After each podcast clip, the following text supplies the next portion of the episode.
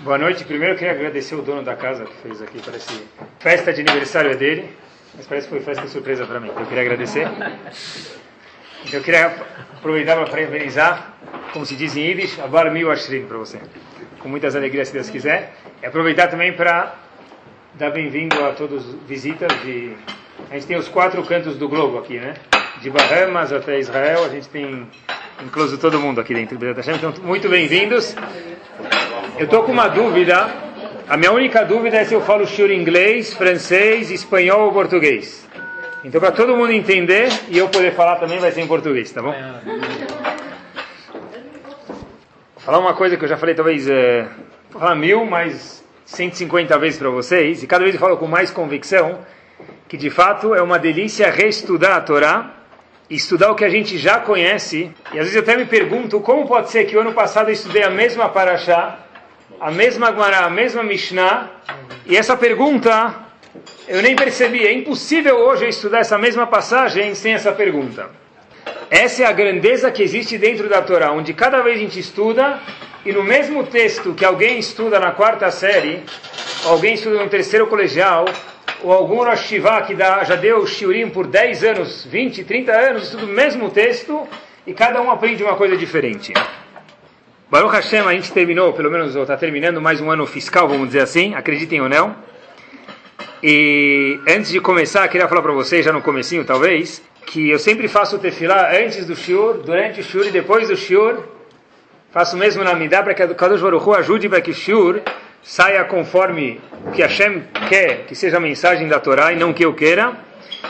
Mas com certeza é bom que tem visita aqui para que saibam que esse shiur está hoje aqui, porque tem mais gente aqui hoje em especial, mas tem pessoas que vêm aqui durante todo o ano, e é graças a eles que esse shiur está aqui, Baruch Hashem, há alguns anos se mantendo, e a comida sempre sai conforme as visitas.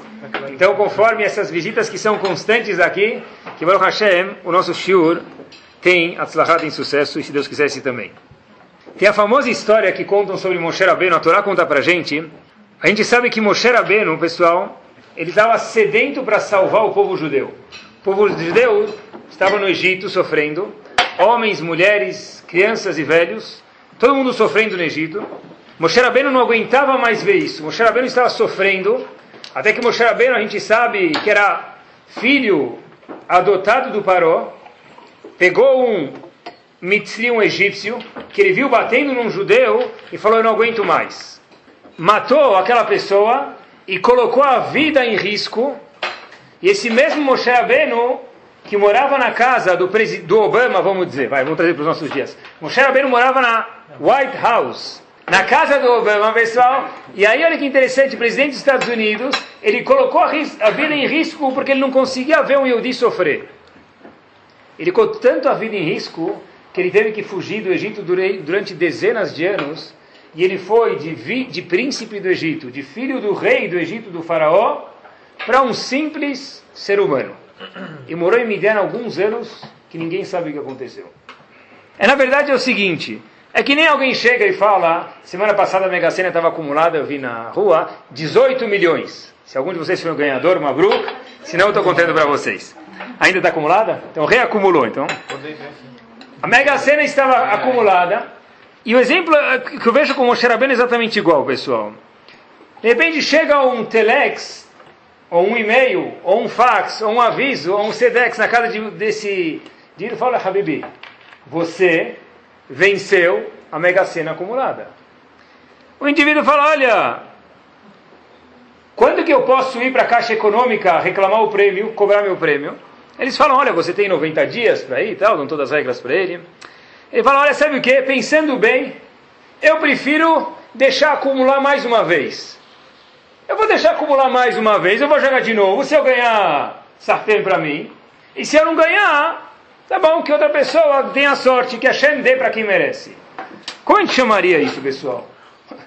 Se fosse um milhão já estava bom. 18 milhões, espera acumular mais um pouco. Exatamente a mesma coisa aconteceu com Moshe Rabbeinu. Isso é absurdo.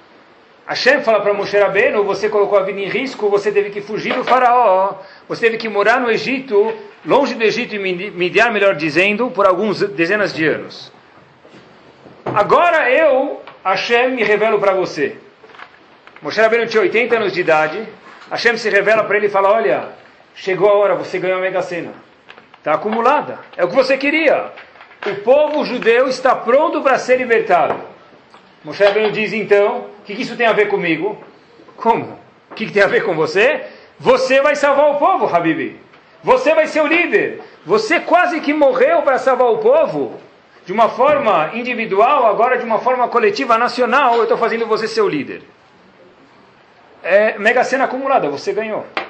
Moshe Rabbeinu fala, sabe o quê? Deixa acumular mais uma semana. Espera! Deixa outra pessoa aí. É absurdo isso que o Moshe Rabbeinu fala. Moshe Rabbeinu diz, eu não quero. Eu não quero salvar o povo. Mas como não quero? Moshe Rabbeinu devia pegar as malas e sair correndo. Moshe Rabbeinu devia pegar uma muda de roupas e nem fazer as malas e sair correndo. Como ele fala para Hashem, como ele tem audácia, entre aspas, de falar para Hashem com todo respeito, Hashem, eu não quero salvar o povo. Moshe Rabbeinu disse, eu não quero salvar o povo. Talvez eu não sou capaz de salvar o povo. Em outras palavras, pessoal, Moshe Rabbeinu discordou de Akadosh Baruchu. Moshe Rabbeinu falou, olha, eu não concordo com você, Hashem. Manda o meu irmão Aharon salvar o povo. Manda o meu irmão Aharon salvar o povo. Eu acho que eu não sou capaz. Por quê? O meu irmão Aharon, ele é três anos mais velho do que eu. É falta de respeito eu ir salvar o povo, quando o meu irmão, que é três anos mais velho, merece esse respeito, esse cavoto. Até aqui, ela é linda essa história, ela é bonita, e a gente podia dramatizar aqui e servir para vocês papel Kleenex para começar a limpar os, as lágrimas. Ai, que fofo. Moshe Rabbeinu deixou o irmão dele mais velho, salvou o povo, que fofo. Isso é quando a gente tinha seis anos de idade no maternal. Agora, que fique fofo também, mas de acordo com o nosso intelectual. Ei, amigo, é que nem alguém, Hashem, alguém anda de carro lá no Shabbat. Hashem fala, não anda. Ele fala, eu ando. Hashem falou para Moshe Rabbeinu, vai salvar o povo. Rabbeinu fala, eu não sou capaz. Como que eu não sou capaz? Aqui não é negociação, não é corretora de imóveis aqui. Eu estou te falando, vai salvar o povo. É a Kadosh Baruch falando com você, Moshe Rabbeinu. E era o prêmio da Mega Sena que você queria. Você tanto queria salvar o povo. Você colocou tua vida em risco. Como é que você discute com a Kadosh Baruch Difícil entender, pessoal. Não é uma verá discutir com Hashem? Moshe Rabbeinu foi contra Hashem, falou, manda o meu irmão mais velho. Mas Hashem já levou todas as contas em, em, em, em pauta e falou, olha, eu, eu, tenho que mandar você, não, Moshe Rabbeinu, que você está discutindo comigo? Não, não Aharon. Uma vez, Rav Shah, há 16 anos atrás, a Chesed de Kadosh de Brachá, fez essa pergunta, a vai de Ponovitch, ele respondeu da seguinte forma. A Gemara nos conta uma coisa muito interessante, que talvez a gente não conheça isso muito bem, mas a Gemara Baba Metzia conta pra gente, Dafnun Tet Amud Bet. Que uma vez houve uma discussão no Bet Numa casa de estudo, e a discussão era qual é a lei em relação ao utensílio, se ele é puro ou impuro. Essa era uma, uma discussão que tinha lá na Gemara. E de repente, a Gemara falou que a Alaha é X, a lei é X. E Hashem provou com milagres que ele queria que a Alaha fosse Y, diferente do que foi dito. Diz a Gemara, Rahamim falaram, a gente fica com X. Como com X? Deus falou que é Y, você vai discutir com Hashem? Gemara, sim. Ló a Torá não está nos céus. No momento que a Torá foi dada para o ser humano, e preste atenção agora, no momento que o ser humano analisa a Torá conforme as leis do jogo de Akadosh Baruch Hu chamado Torá, não com leis novas, Deus me livre, seguindo as tradições dos nossos tataravós, não inventando, me permitam, estupidez, coisas, inovações dentro da Torá que isso é proibido. Mas seguindo as tradições velhas, a gente chega numa certa conclusão que ela é Y. Mesmo que Hashem diga que é X, nós temos que seguir o Y. Assim falou Agmará. Será que isso é verdade ou não? Diz Agmará, olha, é uma pergunta muito forte contra Hashem. Diz Agmará, Yatztabat kol min saiu uma profecia divina, uma voz celestial e disse, Lo bashamayim hi. O certo não é o que eu Hashem acho, mas é o que os Rahamim, os rabinos, decidiram conforme as leis estruturadas pela Torá. Curiosidade, os homens aqui presentes, e antigamente algumas mulheres colocavam também, hoje em dia não é costume, tefilim. Existe o tefilim que a gente coloca hoje em dia, ele segue a opinião do comentarista chamado Rashi. Existe outro tipo de tefilim que tem uma pequena diferença, que segue a opinião de um outro rabino chamado Rabenotam. Que vocês saibam, tem um livro chamado Shelot Uchuvot Min Hashamayim. Como o próprio livro já diz, é perguntas e respostas que vieram de Hashem. Havia um Rav que um anjo estudava com ele e fez questões, e está escrito no livro questões de Allah. Perguntou para Hashem qual tefilim que nós devemos colocar, Rashi ou Rabenotam? Disse a Kadosh Baruch Hu, Allah aqui em cima é de acordo com o Rabenotam, conforme essa opinião. E hoje em dia, ninguém que coloca um par de tefilim coloca só Rabenotam. Ele coloca o quê? Rashi. Mas, ah, se Hashem diz que era Benotam, como a gente pode discutir? Porque Hashem nos deu uma coisa chamada Torá e nos deu ferramentas. Conforme essas ferramentas, Hashem fala: Olha, eu vou abrir mão do que eu acho para que os meus filhos lá embaixo, chamado Bnei Israel e Eudim, sigam as leis do jogo e cheguem a uma conclusão. A conclusão que eles chegarem, eu, a Kadosh Baruch Hu, dizendo, aceito ela. Diz Rav Shach, aqui é a mesma coisa. A gente perguntou como pode ser que Moshe Rabbeinu discutiu com Hashem. Moshe Rabbeinu falou, olha, eu não acho que eu tenho que ir. Você pode não achar, se teu vizinho te manda. Mas se Hashem te falou, como não pode achar? Moshe Rabbeinu devia sair correndo, falar, eu vou com prazer. Moshe Rabbeinu é o maior dos homens, como ele discute com Hashem, fala, não, eu acho que o meu irmão mais velho, três anos deve ir porque é falta de respeito. Rav Shach, a mesma ideia.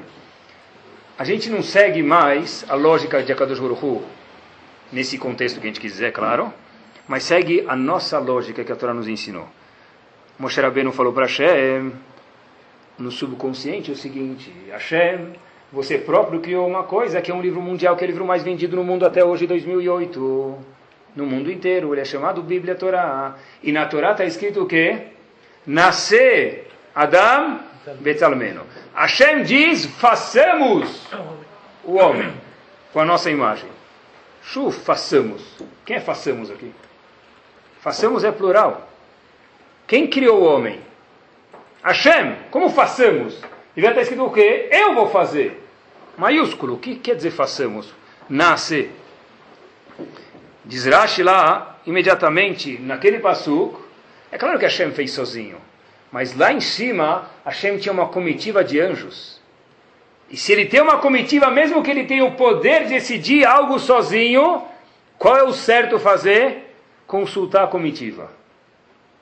Ou seja, a Kadosh Baruchu, antes de construir, construir não, formar o homem, fazer o homem, criar o homem, ele perguntou para os anjos. Precisava? Não. Mas em, em francês, é, comer com o dedo para cima, talvez. Em português é bons modos. Em hebraico isso se chama Derech Eretz. Moshe Rabbeinu falou para Hashem, olha, você próprio, a Kadosh Baruch quando criou o mundo, me ensinou que existe um conceito chamado Derech Eretz, finesse. Você me ensinou isso. Nasce Adam Betzalmen, você teve que consultar. Se você teve que consultar os anjos, eu acho que eu tenho que consultar Moshe Rabbeinu. Loba Shamaimhi. Eu tenho que seguir a Torá conforme as regras que você, Kadosh Baruch me deu, e seguir elas. Conforme isso é falta de respeito, eu três anos mais velho, e em vez de Aharon. Moshe Rabbeinu falou, eu vou consultar meu irmão Aharon, porque ele é mais velho do que eu, tenho medo que ele vai ficar é, incomodado com isso. Só entre parênteses, pessoal, uma fábrica, um escritório que funciona direito, se ele quer que os funcionários trabalhem bem, se ele decide tudo sozinho, os funcionários se sentem o quê? Gerentes. Eu não estou falando da talvez as pessoas que limpam, talvez outra coisa, mas gerente, daí por diante, se ele decide tudo sozinho, o que, que o gerente se sente? Não tem nada a ver com isso. Se o dono fala, eu vou fazer uma reunião com vocês hoje, uma vez por mês, ou por semana, ou por quinzena, ou o que for, eu queria que vocês participassem. Ah, uau, ele pediu a minha opinião. Foi exatamente isso, o Avdil que Kadosh Baruch fez na criação do mundo. Então Hashem, Moshe Rabbeinu teve, entre aspas, a audácia de falar para Hashem, eu discuto com você, Kadosh Baruch com todo respeito, eu não vou ir. Mesmo que eu ganhe na Mega Sena, deixa acumular. Eu quero que meu irmão Aharon seja o líder que vai salvar o Bnei Israel. De fato, como a gente sabe, Moshe Rabbeinu foi, mas cada passo que conta sobre Moshe Rabbeinu no Egito, conta quem vai junto? Aharon. Sempre que Moshe Rabbeinu falava, Aharon explicava isso para o faraó.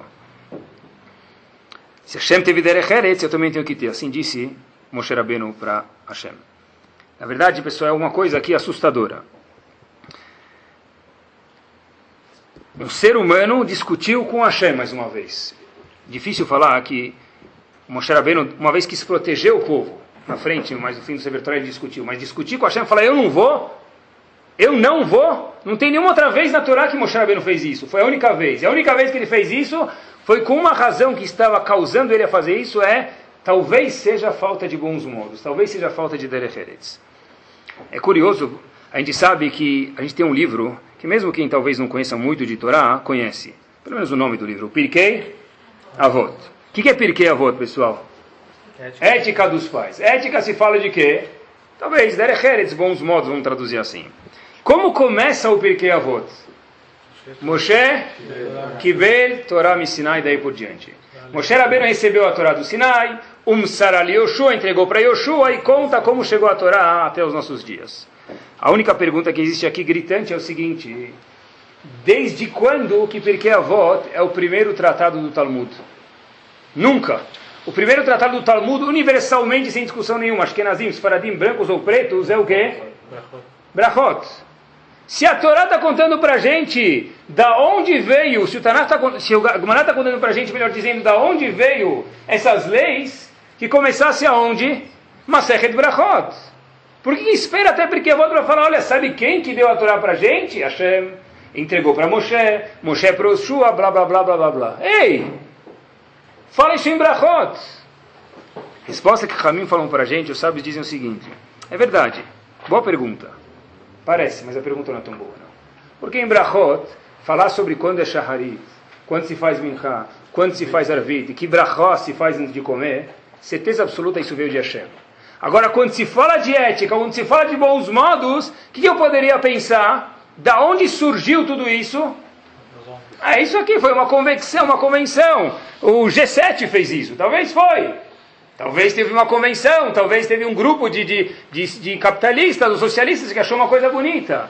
Diz o Pirkei Avot para a gente, é mentira. Moshe que Bel Torah me e daí por diante. Essa ética que a gente vai ver agora, em Avot, tudo isso, letra por letra, sinal por sinal, vogal por vogal, isso tudo veio exclusivamente de Akadosh Baruch Hu.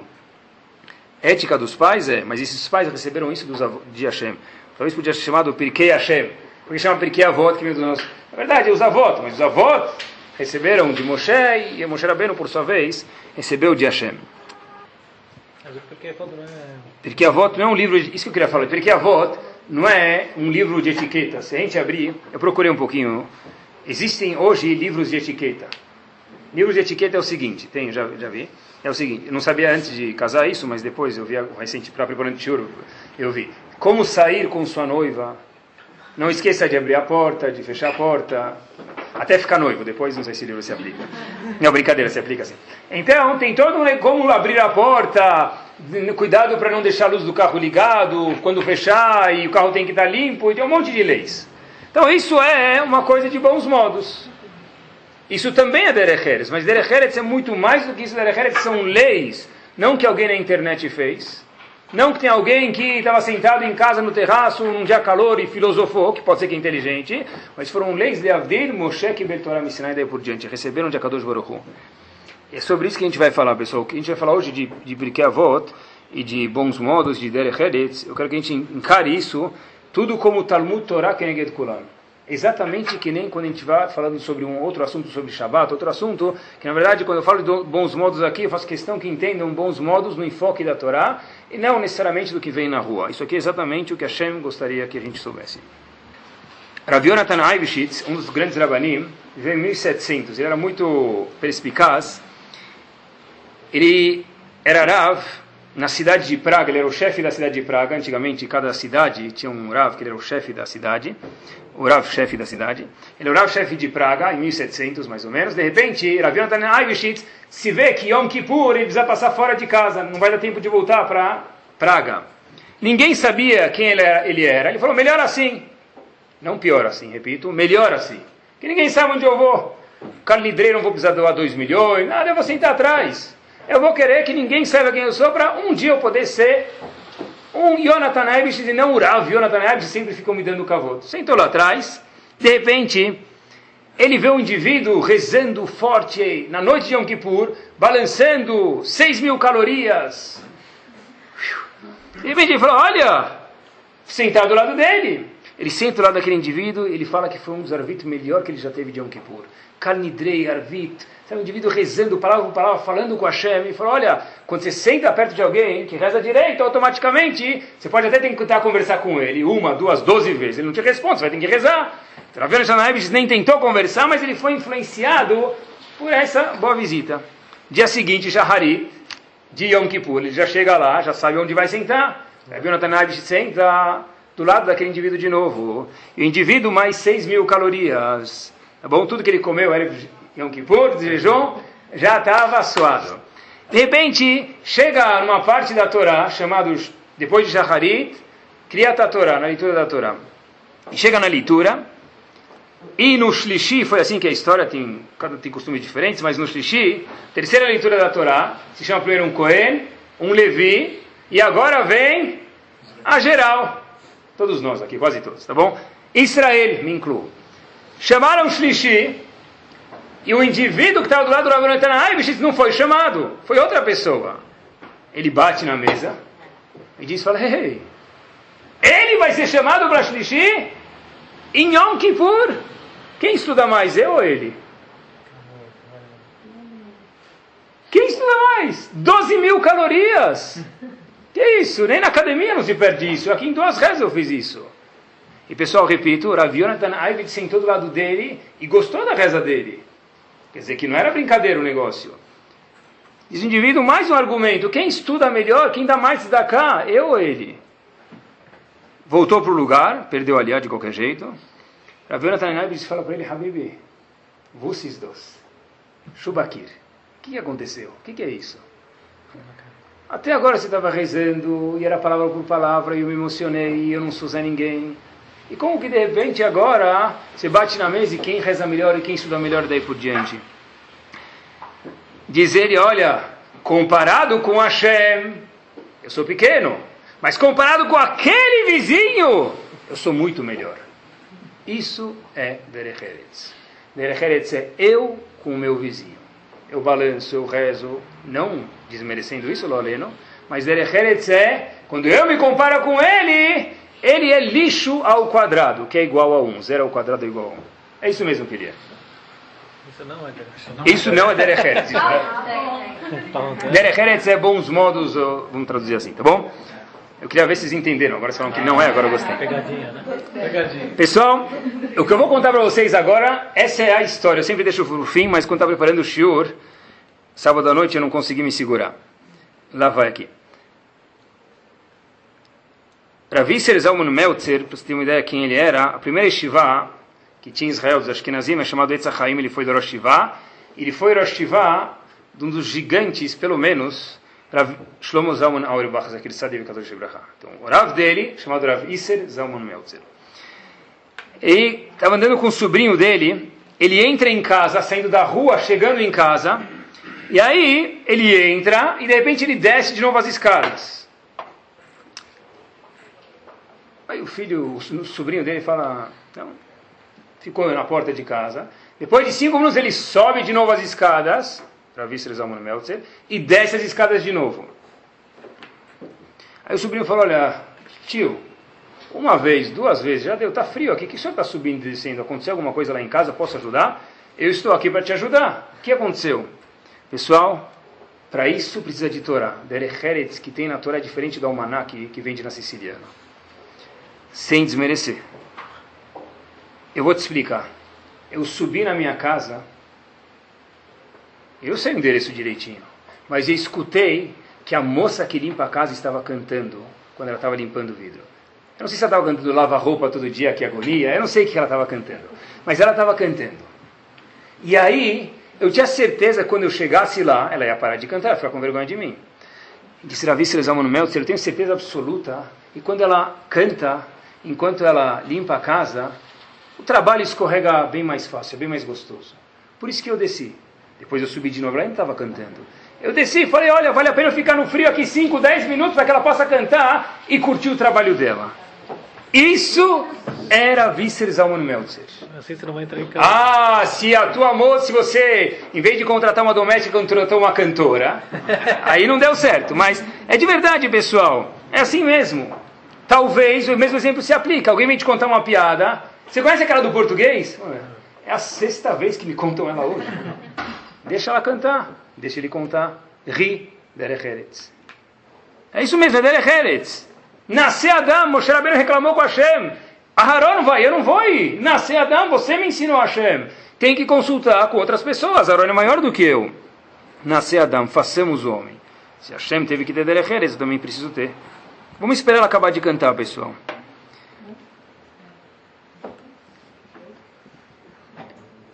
E mais ainda, é Pashut, isso é Pashut, Pashut, que se o cara quer ter um bom Shalom Bay, então ele não deve se meter com a moça que trabalha em casa. Então é mais uma razão para que ele possa deixar ela cantar também, tá? Sabe, até me lembrou uma história, eu não pedi autorização, mas você vai escutar, então deixa. De repente eu vi, eu fui eh, comer sucot na casa de um, um, um médico, um doutor muito gente boa, meu amigo. E aí, espero que ele seja depois que o show fica pronto também. Mas é, eu, eu, cheguei lá, o indivíduo estava com o olho assim cansado. Eu falei: "O senhor não dormiu, sucot, ah, dá para dormir, dá uma cochilada, e tal?" Ele falou: ah, "Não sabe o que aconteceu? Era Motzei Shabbat, era, na verdade era domingo, acho que não estou. Aí ele falou: Olha, sabe, minha filha tentou entrar em casa e a porta estava trancada. Então ela não esperou a gente abrir, ela foi dar a volta e entrar pelo. Tem uma porta do lado que fica meio aberta. Então ela sempre pula, é uma janelinha, então dá para pular a janela e entrar em casa. Só que nessa essa janela se chama quarto de empregada. E nunca tinha empregada lá, porque a empregada vai e à noite vai embora. Justo naquela noite, tinha uma moça que conseguiram contratar para passar 10 dias de Sukkot na casa, ajudando a, a, dona da casa.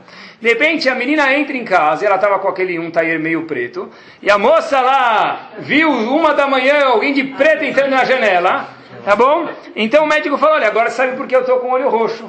Eu fiquei a noite inteira acalmando essa moça, água com açúcar, apesar que não adianta nada. A noite inteira acalmando ela para, olha, por favor, fique em casa. E no fim não deu certo, a moça acabou indo embora, pessoal. É isso aí. É isso aí, pessoal. Sabe, eu até procurei. Ah, ele não tem nada para fazer? Sei lá, quando vem para Shura não tem nada para fazer mesmo. Eu procurei a Gematria de Ozeret. Quem trabalha em casa é 683. Tá bom? Da mesma gematria podem conferir depois. Sempre falam que é gematria ninguém confere. Aqui está gravado, podem conferir. Repito. A, a gematria, cada letra tem um valor. Ozeret da 683. É a mesma gematria de Kol Haberachot. Todas as bênçãos.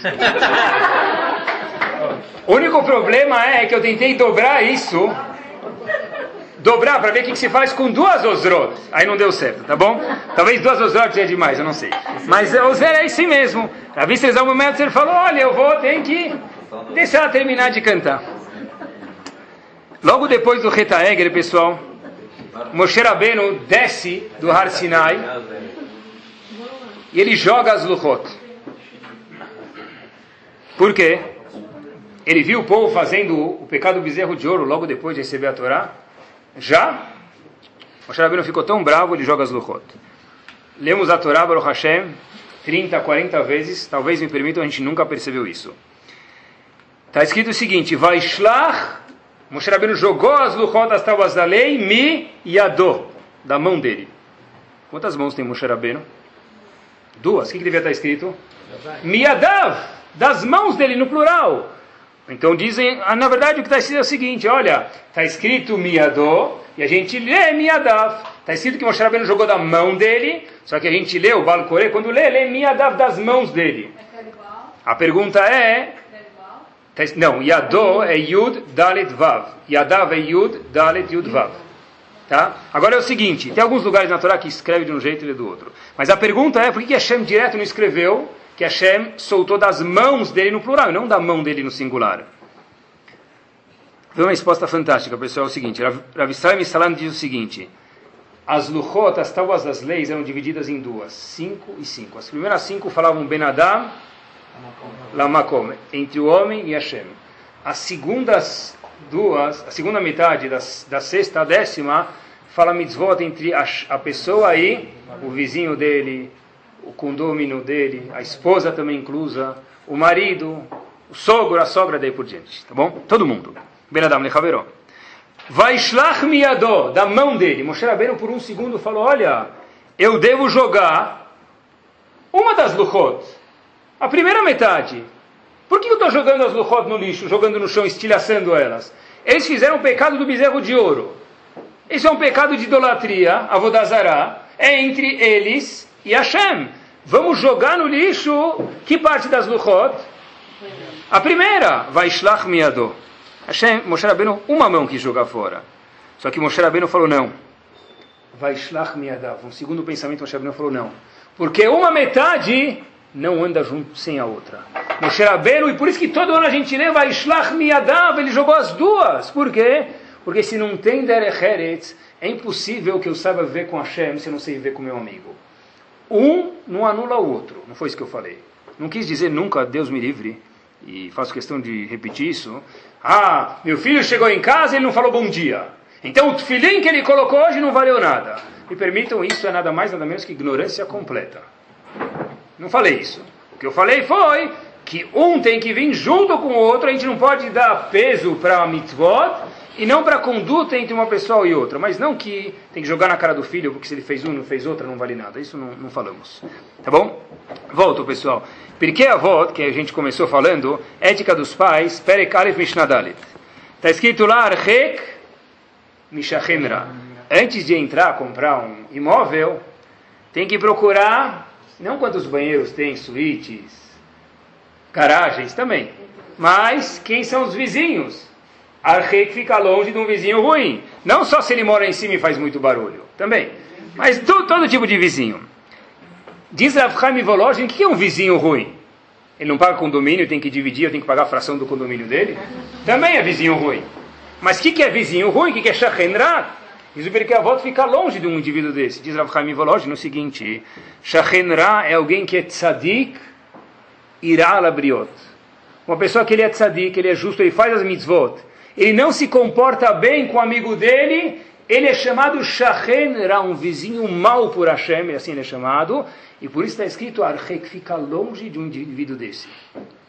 Diz, repito, Rav Chaim Volozhin diz, ele faz mitzvot, só que ele não se comporta bem com o ser humano. Isso é chamado Shachen Negócio não é brincadeira, pessoal. Um passo à frente.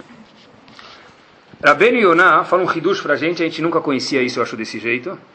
Rabbeinu Yonah tem uma explicação em Pirkei Avot, e lá ele comenta quais são os dez testes que o gigante, primeiro dos avós, Avram Avinu, passou. Avram Avinu passou dez testes. Então o Rabbeinu Yonah enumera quais são os dez testes. Na Torá não está escrito qual é o primeiro, o segundo, o terceiro. Rabbeinu Yonah fala, esse foi um teste, esse outro foi um teste, daí por diante.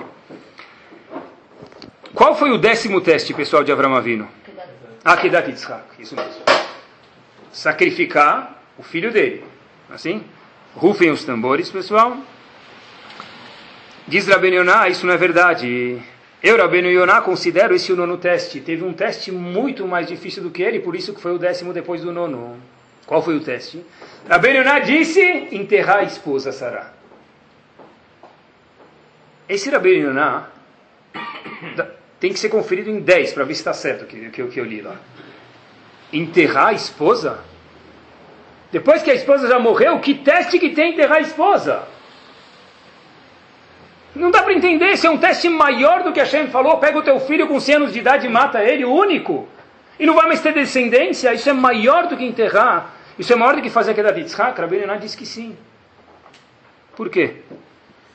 Yonah diz o seguinte, pessoal, algo fantástico, essa é a lógica. Avram Avinu, quando ele enterrou a esposa dele? Ele voltou, passou nove testes, o nono é Akidat Yitzhak, de acordo com Rabbi Yonah mais uma vez, e disse para a gente o seguinte, olha, Acabou.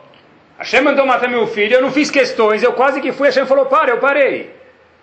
Agora eu acabei de escutar que minha esposa Sarah, Nam, morreu, Kadish. Qual era o humor de Avram Avinu como ser humano naquele momento? Qual era o humor dele? A esposa faleceu, ele acabou de passar por uma situação sufocante chamada Kedat Yitzhak. Qual a situação emocional desse gigante chamado Avram Avinu? pelo menos cansado. Se a gente chega, quando chega de casa às 10 da noite, trabalhei, estou cansado, joga, as crianças jogam a mochila, o homem joga, não sei o que, ele joga, melhor não saber, sapato. Abraão Avino também estava cansado, não é? Abraão Avino estava cansado. De repente ele fala, eu preciso entregar, preciso enterrar essa esposa, Sará. Onde eu vou enterrar ela? Vai comprar. Eu vou enterrar em Eretz Israel. De quem é Eretz Israel? Minha. Israel é meu, Hashem me prometeu. Hashem falou para mim, Israel é tua, quando chegar lá é teu. De repente eu, Avram Avinu, chego lá, depois de todo esse estresse, e Efraim fala, ah, meu, pega meu amigo, pode pegar. Eu pega. Avram fala, deixa eu comprar. Mas quer comprar? Um pedacinho de terra, uma caverninha? Uma caverninha, já foram para Maranatá lá, uma caverninha? Tá bom, preço barato aí, 300 mil dólares, uma coisa baratinha. Quê? Arba meot shekel kesef está escrito. Shekel kesef Rashi fala que são moedas pesadas de prata, era moeda peso pesado. Que Avram Avinu era milionário, ele tinha, mas pessoas não tinham. Espera aí. Meu amigo, Hashem falou, faz a Kedat Yitzhak. Por causa da Kedat Yitzhak, minha esposa ficou assustada e morreu. Hashem me falou, a terra de Israel é minha. Agora eu chego aqui, eu preciso comprar, preciso pagar esse preço exuberante? Qual seria a nossa reação? Não falem, tá bom? Mas a reação de Avram Avinu foi que ele não reclamou. Ele falou, olha, é, é, 100 anos de idade eu tinha um filho, mandaram fazer shkita nele, matar meu filho. Difícil de entender. É difícil mesmo. Mas Hashem me mandou matar, eu matei. E Sará morreu por causa disso, é difícil entender. Mas Hashem falou, está falado. E de repente eu chego em Israel e não tem onde enterrar. É difícil. O Rav Dessler o seguinte, no Mirtav Melial, o seguinte, a gente vê os dois pontos fortes da personalidade de Avram Avinu nos testes e no último teste. Efron, que vendeu a terra para Avram Avinu, vocês já foram comprar carro? Nos Estados Unidos é muito mais, eu morei lá quase que 10 anos, e lá o negócio é gritante. E aqui também deve ser a mesma coisa, também é um pouco diferente, mas você vai comprar um carro, se você entrar pensando em comprar um Fusca, você é capaz de sair com um Rolls Royce lá, se você tem o dinheiro. Não, mas o senhor quer esse modelo? Mas espera, mas o que, que é isso, meu amigo? Por que o senhor não compra esse aqui? Não, esse aqui é muito melhor. O senhor pode. Não, esse aqui para as crianças. Esse para as crianças. O senhor tem. O senhor tem quantos filhos? Ele fala. Caiu da cadeira. O senhor tem, tem quantos filhos? Eu tenho três, quatro, cinco. Opa, esse carro é melhor. Vem, vem ver esse modelo para o senhor. Então o indivíduo Efron era exatamente a mesma pessoa. Oh, tá bom, vai. Carro é talvez um pouco distante, que a gente não compra todo dia. Dar um exemplo talvez um pouco mais próximo. Vai comprar um terno. As mulheres, não sei se acontece isso, mas o homem vai comprar um terno. Aí ele chega, você vai comprar um terno só? Por que você não leva três? Está na promoção. Mas agora que você levou o terno, você não vai ficar sem gravata, camisa, cinto, sapato, meia, cueca, camisa de dentro, titit, kipá e tudo. E, e o indivíduo comprou, entrou para comprar um terno e saiu com a transportadora atrás dele. Porque assim, esse é o tipo de gente que se pudesse venderia até a loja, passa-se o ponto. Não é? Efron era esse tipo de pessoa, pessoal. Efron queria vender tudo. Efron falou, eu vou acabar com você, eu vou tentar te roubar o máximo, Avram Avinu sabia disso. Emocionalmente, Avram Avinu estava cansado. Teve um dia difícil. Mesmo assim, Avram Avinu falou, sem reclamar, sem ser mal educado, sem ficar bravo, sem levantar a voz, Arba que ele quer se envolver nas sorretes da Torá. A Torá só conta para a gente que Abraão Avinu pegou, fez o cheque dele, não cruzado e com fundos, entregou para Efron, sem reclamar. Diz Rabenu Yonah, esse teste é um teste maior do que a Kedat Yitzhak. Por isso que ele veio depois da Kedat Yitzhak. Por quê? Porque é mais difícil depois de passar por tudo isso. Chega, já deu. Agora é hora de sentar na piscina e relaxar. É agora que eu quero ver como você vai falar com as pessoas. Depois do dia difícil, depois da Nasdaq, depois da Wall Street, depois da crise imobiliária, depois do Obama. É isso, é hoje que eu quero ver com como você vai falar com as pessoas. É isso que foi o décimo teste de Abraão Avino, pessoal. Para as mulheres também, vai, não posso. Depois que a empregada foi embora, depois que a babá não veio, depois que o filho, depois de trocar a fralda, ele sujou de novo e quando você foi dormir ele acordou e quando você e daí por diante. Esse é o teste, pessoal. Na verdade, aconteceu uma coisa parecida. Agora em julho, quando a gente foi para quando tive o Zehud para a Polônia com o Shivá, e foi Polônia e depois Frankfurt, Israel. Então imagina, na verdade, foi exatamente assim que aconteceu. Você pega aquele voo Guarulhos-Frankfurt, passa uma semana, e você está um pouco cansado depois de visitar tantos lugares, e o clima lá é, é de aprender muito, mas é emocionalmente pesado. Aí você chega no famoso aeroporto Ben Gurion, que é lindo, tudo arrumado, e aí, depois de ser revisado 20 vezes e tirarem, mexerem na tua roupa, e que você tem embaixo desse bonezinho, que pá, e tira, vem aqui no cantinho, a gente quer ver, em Frankfurt 10 vezes, vê o passaporte, quem está com esse grupo, fuso horário, olha, meu amigo, a mala do senhor não chegou. Quanto tempo você vai ficar em Israel? 10 dias? Eu espero que essa calça esteja boa para 10 dias. Uma calça, essa calça, né? Essa camisa. Há 10 dias comer uma calça não é grande coisa, a mesma camisa, né? né? Então, na verdade, o indivíduo chegou lá, viajou, vai passar 10 dias. A sua mala não chegou. Mas não se preocupe, quantos quilos tinha? 18? Você vai receber 10 dólares por quilo, 130 dólares. O senhor pode comprar duas camisetas e um boné I Love Israel. Só que são 5h40 da manhã e todos os alunos estão querendo ir pro embora, acabou, está cansado. O que, que se faz numa hora dessa, talvez, pessoal? Minha mala não chegou? Poxa, metade do avião a gente fretou quase aqui. Pagamos tudo. Eu sabia que essa companhia. Aí começa aquele discurso. Eu quero falar com o gerente. Aí acorda o gerente, quatro da manhã, ele estava todo lá melecado, dormindo lá com a testa na mesa. E se acorda, mas o que aconteceu com minha mala? Meu amigo, esse foi o décimo teste de Abraão Avinu, é isso mesmo. Passou pela Frankfurt, foi revisado, fuso horário, as crianças estão gritando, o vomitou, o outro está com a fralda suja, sua mala não chegou, a da babá chegou, a tua não chegou. Esse é o décimo teste. É nessa hora que a gente vê como a pessoa fala, pessoal. Como a pessoa tem que? Tem que. Calma. Cada. É? Isso eu não, eu não posso contar. O ponto todo, pessoal, é o seguinte: se a gente. Se eu falar para vocês que a gente tem que ser Avram Avinu, eu estou falando a verdade, mas não estou sendo real. O que, que a gente tem que fazer? Disse um indivíduo na plateia lá no fundo: a melhor coisa é Sakrilba, fecha a boca. Peça os seus direitos. Você gritar não vai adiantar nada. Não vai adiantar. Aí eu vou desabafar. Vai no Cote Maravilha desabafar. Ainda mais Israel, eu quero que grita mais Isso, ainda. é, Israel. O ponto todo. Agora, o que, que realmente. A mala não chega. Que que... Ah, ficar em cima sim, depende de como você fala. O ponto é o seguinte: quer ver? Como eu sei se eu estou com Derech Eretz ou não? Eu vou dar, uma, eu vou dar talvez uma coisa que eu pensei agora. Se alguém te conta uma piada naquela hora, boa, ruim não, e você ri, quer dizer que você está sussa. Se alguém te conta uma piada, fala, oh, meu, sai daqui. Tarará, todas aquelas caveirinhas do gibi. Aí quer dizer que a gente... Ah, mas o que, que a gente pode fazer? Tentar ficar 10% menos do que a gente imaginaria que a gente ia ficar nervoso. Já é um grande ganho. Teder Echeres, é isso mesmo.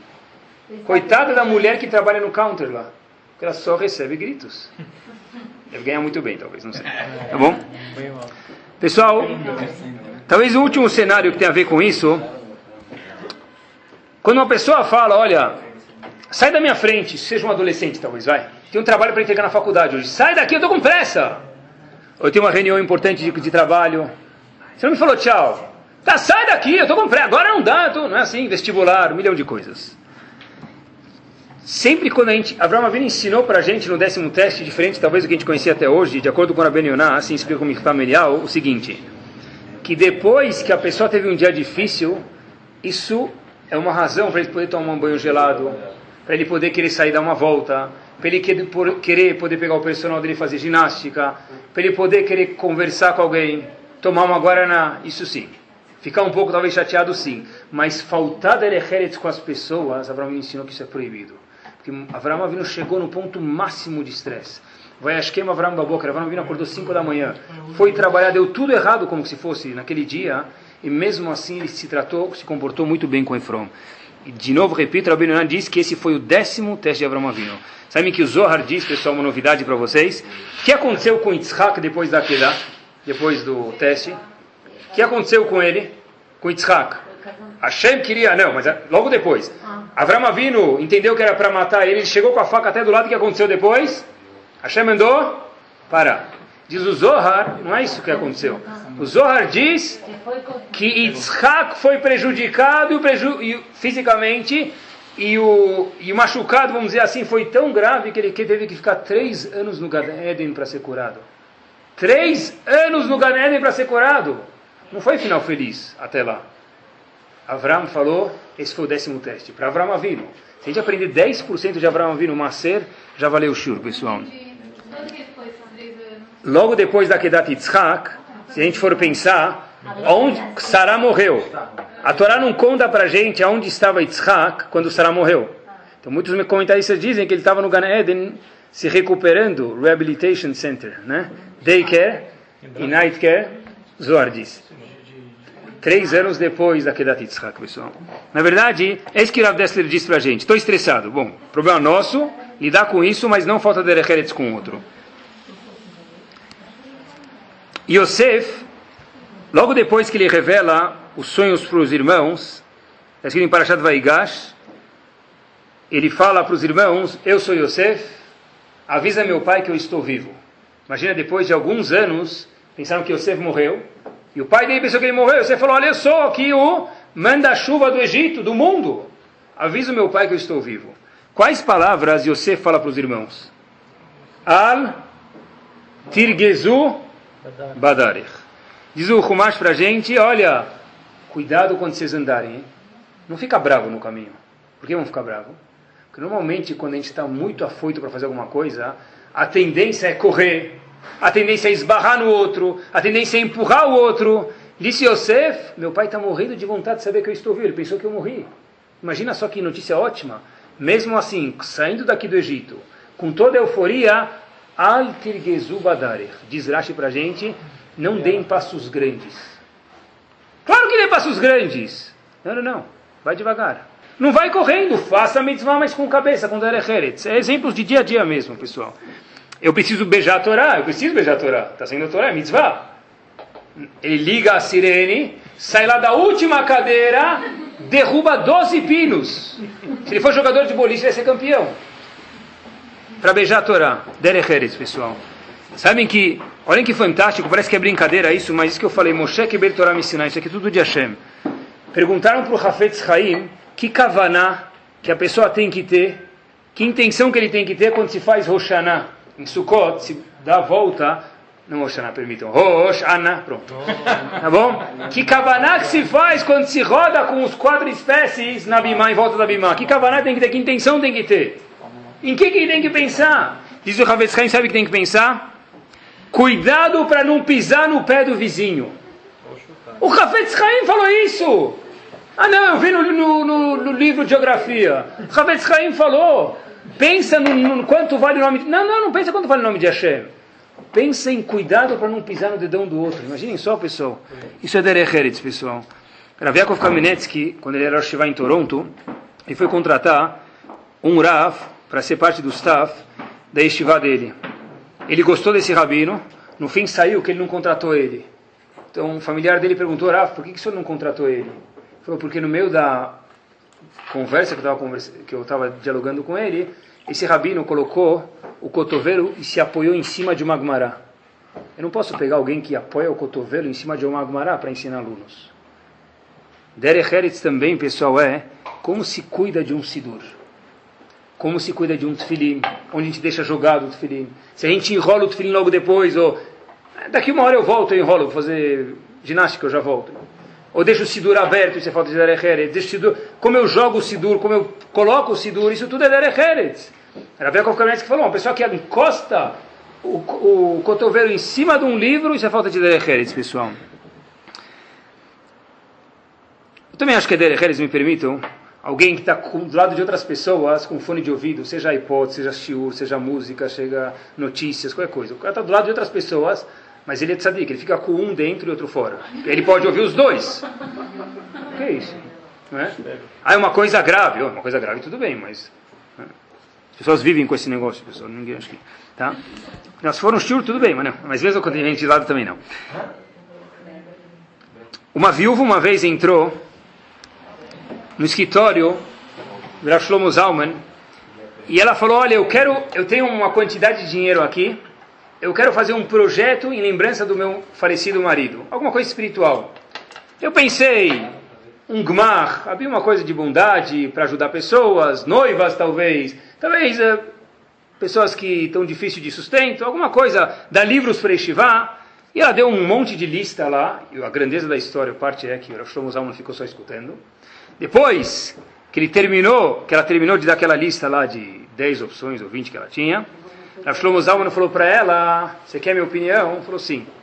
Pega esse teu dinheiro, vai um dia com as crianças no shopping, na loja, compra presente para eles. E deixa eles serem crianças felizes. Isso que é Derecheretz. Derecheretz é, antes de chegar no Shamaim, passar pela terra. Antes de chegar no céu, passar pela terra. O Rabino falou isso? Foi o dono da PB Kids? Não, foi o Rabino. é, foi isso mesmo. Vai com teus filhos, eu estou vendo eles, desde que o pai faleceu, tão tristes. Em vez de abrir em vez de doar livros para você, mitzvah, ir lá comprar brinquedo para os teus filhos. Derecheretz, eu acho que é isso, pessoal. Antes de chegar no céu, passar pela terra. Isso é Derecheretz. Passar pela terra, chegando no céu. Quem que tinha um exemplo são os Rabanim, porque estudaram Torá. Sem isso não dá para ter um Derecheretz de verdade. Mas é isso mesmo, pessoal. É, é isso mesmo. Eu lembro que o Rosh o, o não, o presidente de Baltimore, uma vez veio no Shiva, Rav Nuberger, faleceu. Ele que tirava os alunos do Irã, ele fez algumas coisas, ele que arrecadava fundos para aquela monstro de Shiva. E no meio do almoço, eu lembro até hoje, estava na minha frente, ele perguntou: How do we say thank you in Portuguese? Como se fala obrigado em português? Thank you very much. Aí eu falei: Muito obrigado. Aí ele falou: Muito obrigado. Eu repeti: Muito obrigado, algumas vezes. Ele saiu da mesa, deixou o prato lá para lavar, como todos os alunos fazem, os rabinos também, entrou na cozinha e falou para as moças que trabalhavam lá dentro: Muito obrigado. Depois ele vira para mim e fala: Eu falei certo? Isso é Derecheretz. Entrou na cozinha agradecer as moças que fizeram. Qual foi a última vez que a gente saiu de um restaurante e falou para o Mashiach, obrigado pela comida? Qual foi a última vez que a gente saiu do restaurante e falou, olha, está muito boa. Reclamar a gente sabe, pode também, mas e agradecer? Isso é Derecheretz, pessoal. Talvez a gente ia fazer a vida do Mashiach que estava lá dentro. Você fez a vida dele mais do que o salário dele, talvez. Isso é Derecheretz, pessoal. Para terminar, queria só lembrar para a gente uma coisa, que eu acho que de verdade um pré-requisito, nunca mais esqueçam disso, eu vejo isso com os alunos, vejo isso com o Baruch Hashem, com todo mundo, um pré-requisito para casamento, se eu pudesse escolher uma coisa para colocar lá em cima, escolher Derecheretz. O resto vem depois. Vê como ele fala com as pessoas, não com um rabino só na frente de Yom Kippur, na frente de todo mundo. Vê como ele fala com o motorista, vê como ele fala com o porteiro, com o zelador, com o amigo dele, com o sócio dele, depois casa tua filha com ele ou vice-versa. Assim que a gente vê quem é a pessoa de verdade, pessoal. Tinha um Rosh muito grande que estava procurando um Shidur para a filha dele. E ofereceram para ele um indivíduo. Quais as qualidades desse indivíduo? Ele falou: olha, ele acabou o Talmud com 21 anos de idade. O Talmud inteiro, de cabo a rabo, de frente e verso. O Rosh falou: olha, se eu tivesse procurando um rabino para mim enxivar, eu ia aceitar sua qualificação. Eu estou procurando um marido para minha esposa. Vamos começar com um marido para minha filha, obrigado. Senão não dava certo. Passaram o teste de novo, pessoal. Um marido para mim, para minha filha. Vamos começar a conversa de novo. Como são as midot dele? Como ele conversa com as pessoas? Esse é o pré-requisito para qualquer shidur. Porque depois que foi, já foi. Mas antes dá para a gente aprender, pessoal. Mesmo que pareça diferente, pessoal, é tiro e queda, é sempre assim. Não se esqueçam que nossos filhos sempre foram e sempre serão nosso reflexo. Conforme a gente se comporta com ela, ele vai se comportar com a esposa dele. Conforme ela se comporta com ele, tua filha vai se comportar com o marido. Que Bezat Hashem, pessoal, a gente possa aprender de verdade que se Moshe Rabbeinu, entre aspas, com toda a educação, reclamou para Hashem e não concordou com ele por causa do Derech Eretz, foi a única vez que ele foi contra Hashem, mudando a vontade de Hashem, vamos dizer assim, foi por causa do Derech Eretz que a gente possa aprender que para fazer as mitzvot, sem desconsiderar elas, a gente precisa passar aqui, aprender lidar com as pessoas, ser educado com as pessoas, que Bezat Hashem assim, aí sim a Kadosh Baruch dê para a gente boas notícias e que toda a situação de todo mundo seja não boa, mas excelente. Mais uma vez, queria parabenizar o dono da casa e todo mundo que veio.